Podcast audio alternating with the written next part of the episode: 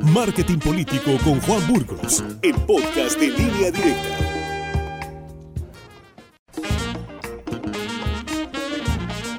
Y aquí está en el estudio, aquí está en el estudio de línea directa. Juan Burgos, ¿cómo estás? Muy buenos días, bienvenido. Víctor, muy buenos días, un saludo a todo Sinaloa, a todo tu auditorio, un abrazo a los amigos de Acapulco. Sí. Hay que solidarizarnos y hay que donar. Y fíjate, Víctor, hoy vamos a hablar un poco cómo esto eh, puede influir en la política del país. Era, Víctor, 29 de septiembre del 2021, cuando López Obrador se da cuenta que acababa de perder el control absoluto del Congreso que ganó en el 2018. Y a lo mejor un poquito aturdido por el resultado, se apresuró en adelantar la elección del 2024. ¿Qué hizo ese día en la inauguración de una sucursal de un banco de bienestar? López Obrador inició de forma informal y quizás para la mala suerte suya, el proceso electoral del 2024 levantándole la mano a Claudia Sheinbaum en aquel evento, no sé si te acuerdas que hay una foto ahí, ¿no? ¿Cómo no? No hay que sorprenderse, Víctor, amigos del auditorio, así funcionan las elecciones. López eh, Obrador como opositor fue particularmente exigente. ¿Y por qué digo para su mala suerte? Porque pues a partir de ese momento en adelante cualquier tema de la agenda nacional sería considerado de forma automática como parte ya del proceso electoral. Cualquier cosa que hiciera López Obrador, cualquier cosa que hiciera la oposición, ya estaba enmarcado en un proceso electoral adelantado. Cualquier acierto, Víctor, cualquier error del gobierno podrían impactar en el plan de López Obrador y es ahí donde el huracán Otis podría jugar esa carta de mala suerte. Y como digo, no hay que sorprenderse. López Obrador incluso en su momento tomó dos eventos muy desafortunados como banderas de campaña, la guardería ABC y el tema de los 43 de Yotzinapa. Hoy obviamente él se dice sorprendido porque sus opositores están haciendo básicamente lo mismo que él hizo durante tantos años. Ahora, hay que decirlo, el impacto del huracán Otis no fue responsabilidad de López Obrador. Claro que no. Él no, él no generó este huracán, pero las acciones de gobierno antes, durante y después del huracán sí son su responsabilidad. Un tuit, Luis, un tuit de, de, de, de, López Obrador no es suficiente alerta para el huracán categoría 5, Víctor. Un tuit no suficiente. Entonces, no pueden decir que se avisó con tiempo y forma.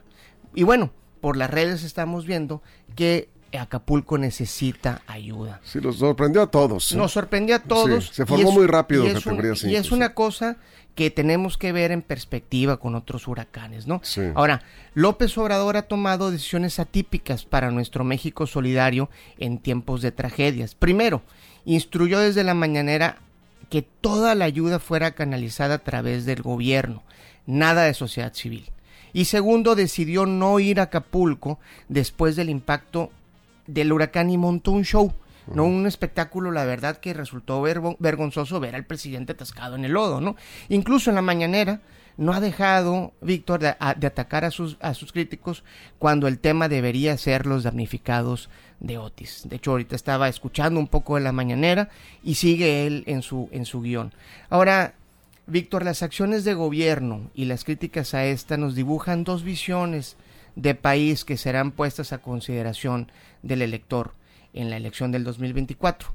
La visión de López Obrador, donde solo manda una persona, es un gobierno que está estructurado de forma eh, vertical, donde nadie opina, donde el gobernante no escucha y todos solo eh, siguen órdenes, pues lo importante del eh, caso es el proyecto, no tanto en este momento la tragedia.